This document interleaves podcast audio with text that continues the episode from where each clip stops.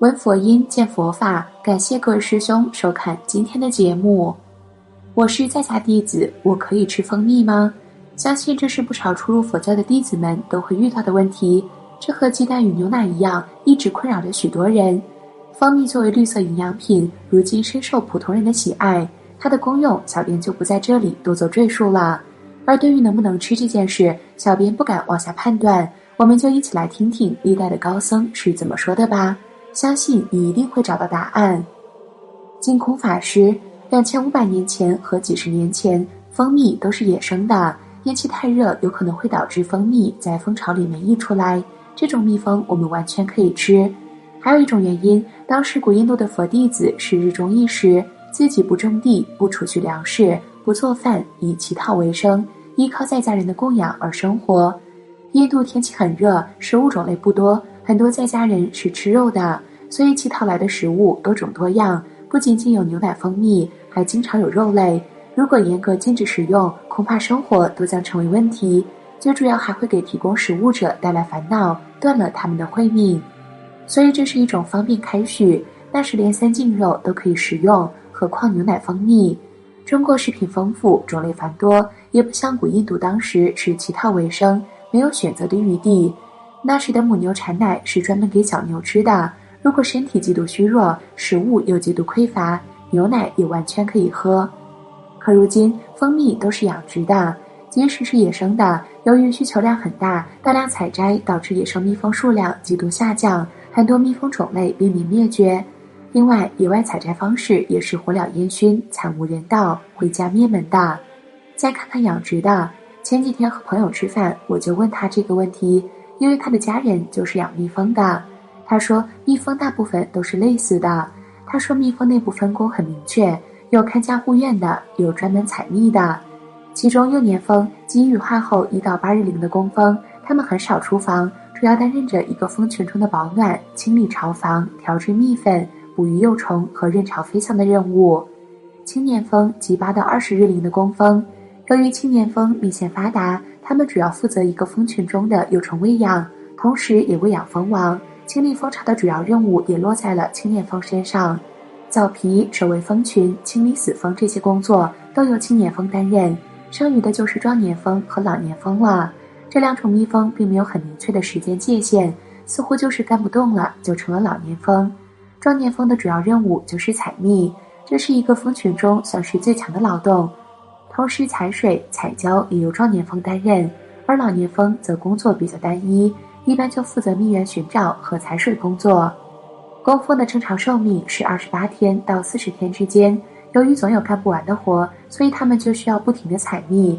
所以每个养殖场的蜂群每天都有大量的蜜蜂在采蜜的工作中被累死了。为何总有干不完的活？因为人类把蜂蜜都偷走了。你说这人类多残忍！它们本来寿命就超级的短，几十天就要经历出生到死亡，这么惨，我们人类还要插一杠子。在取蜂蜜的时候，也会伤害很多蜜蜂，特别是蜂王浆。听朋友说，蜂王浆是工蜂在蜂蜜里面提取出来的精华，他们把自身分泌出来的蜂王浆特意送给幼蜂和蜂王吃，然而人类却要把幼蜂弄死，把蜂王浆取走。他们养殖户还经常吃蜂蛹，说是营养高。新闻经常报道，有很多人因为吃蜂蛹和蚕蛹导致食物中毒，一命呜呼。所以我觉得，在现如今，蜂蜜千万不能吃。海涛法师，你觉得蜂蜜是素的吗？要我不敢吃，我没有说你不能吃，这是我个人的愿。宁缺勿犯，宁可选择不吃它，就不会出现犯戒的可能。因为我在马来西亚、印尼都要吐那个燕子，所以燕窝对燕子来讲是偷盗，对不对？他今天做的这个窝是要给他儿子住的，结果你们把它拿去卖掉，这样来赚钱，所以基本上缘起是不慈悲的，这样而已，所以就不愿意用它。蜂蜜呢，站在法句经里面，有一只猴子拿蜂蜜给佛陀吃，佛陀没有享受，佛陀跟猴子说里面有蜜蜂卵，对不对？然后这个猴子就终于知道把蜜蜂卵拿掉，佛陀接受他的供养。如果按照这样讲，佛有没有吃蜂蜜？好像有，但是重点这个故事不在于佛有没有吃，佛要讲的是那只猴子，因为看到佛陀接受他蜂蜜的供养，很高兴，跳跳到水里淹死，结果淹死以后，释迦牟尼佛经过七年去把他找出来，这个叫认证活佛了。他投生在一个非常有钱的家，独生子，看到佛陀他就跪着就要出家。然后那个施主说：“我儿子这么小就要出家。”佛陀就跟他解释：“你儿子是那只猴子来投胎的。当小孩出生在你家，你们家的所有的碗都变满蜂蜜。”施主说：“对，所以你儿子就是那只猴子来投胎的。所以他想要出家，你就让他出家吧。”后来这个叫蜂蜜比丘，只要有任何出家人去托钵回来空着钵的，经过他的身边，乃至他想一下，那个钵都会充满蜂蜜。所以各位，佛是不是大福田？每天要供佛，佛是这个世间最大的福田。猴子以这个欢喜心来供佛蜂蜜，成为蜂蜜比丘。宣化上人，我今天要讲一点最要紧的法门给你们听一听。你们各位都欢喜吃蜜糖，是不是啊？那么男的叫女的就叫蜜糖，女的叫男的也叫蜜糖，因为欢喜吃那个东西。可是不知道这个蜜糖，你看着它是甜的。那里头的毒啊，比什么毒都厉害。可是那毒是慢性的，不是快的。现在科学家也没发现蜜糖有毒，所以他们还照吃可也。那么科学家、化学家都没有发现，你说你怎么知道的？那你就不要问，你信就信，不信就不信。这个蜜糖的毒在吃了三百年之后，在你那个灵魂里头会发生一种毒，然后就做蜜蜂，又去制造这个毒。做蜜蜂不是三百年之后就做蜜蜂了，要三千年之后才正式做蜜蜂。三百年之后是有蜜蜂的思想，我要去各处采花，然后要造蜜，给人一点慢性的毒，这人吃了就要做蜜蜂。蜜蜂是什么呢？蜜蜂就是修罗，一群修罗在那儿，这是好毒的。它好作战，你碰一碰它，它就给你扎一针，这一针扎的面也肿了，手也肿了，身上也出毛病了。你看，它若不是那样子，怎么会肿啊？那个肿是那个毒，在蜜蜂里头都有的。我再告诉你们一句，你们从来就没听过、没有觉察到的，男女那个互相恋爱里里头那个毒比什么都厉害。好像现在你看同性恋有那一种病治不了，又有一种免疫失调的病也是治不了，把医生都吓得亡命而逃，把护士吓得要辞工不做。你看厉不厉害？就是因为男女的毒发生出来了，男的和女的结婚，这还男女居士，人之大伦，是令人类也都繁殖不断的。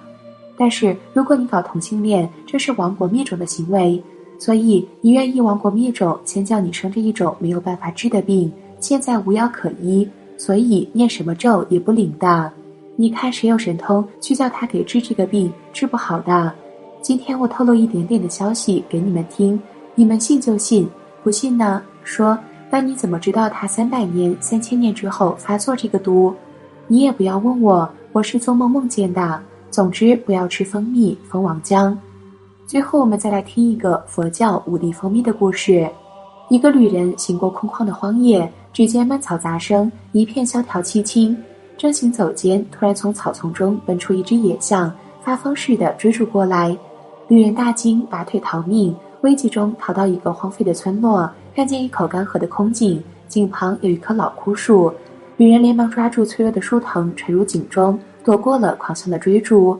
女人松了一口气，抬眼四望，大吃一惊，只见井壁四角各盘踞着一条毒蛇，伸出长长的蛇信，垂涎咬啮过来。女人使尽力气往井底下坠，逃避毒蛇的瘴气，一低头，差点吓得昏厥过去。井底竟蜷卧着一条青色毒龙。大撑着一双血红眼，虎视眈眈地瞪着女人。上有狂象，旁有蟒蛇，下有毒龙。女人向上攀爬不得，朝下坠落不能，只好紧紧抓住枯藤，悬荡在半空中，上下摇摆，极其危险。这时，又忽然跑出两只黑白老鼠，津津有味地啃噬着旅人赖以为命的树藤。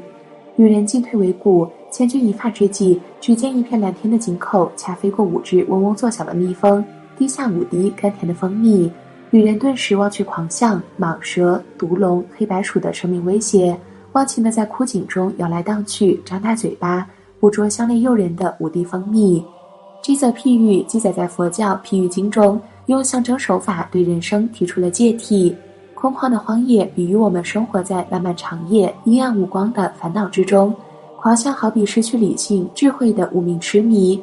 干涸的空井像我们的躯体，老树枯藤是我们的命根，四条蟒蛇是有情生命的四大因素。其中五滴蜜比喻五欲，就是财色名食睡五种欲望，是世人愚痴烦恼的根源。这则譬喻警讽世人太追逐五欲，纵然遇到老病死亡的侵逼，受到四大无常的煎迫，仍然经不起欲望的诱惑。贪财恋色无名嗜食好睡，大难当前有贪婪眼前享受，无视娱乐之后的危机陷阱，甚至因此丧身失命，也无动于衷，不知回头转身。佛经中另有一则譬喻，好比在锋利的剑刃涂上一层甜美的蜜，愚痴人只看到蜂蜜的美味，而看不到剑锋的锐利。伸舌舔食，虽然一时尝到了甜头，却也割断了舌头，付出惨重的代价。今日社会上那些自己不知勤奋工作，只知铤而走险、抢劫鲁莽，因为一时贪欲而锒铛入狱的人，不正是井中失蜜的愚痴人吗？希望今天的内容能够帮助你看清究竟该不该吃蜂蜜。好了，那我们下期节目再见吧。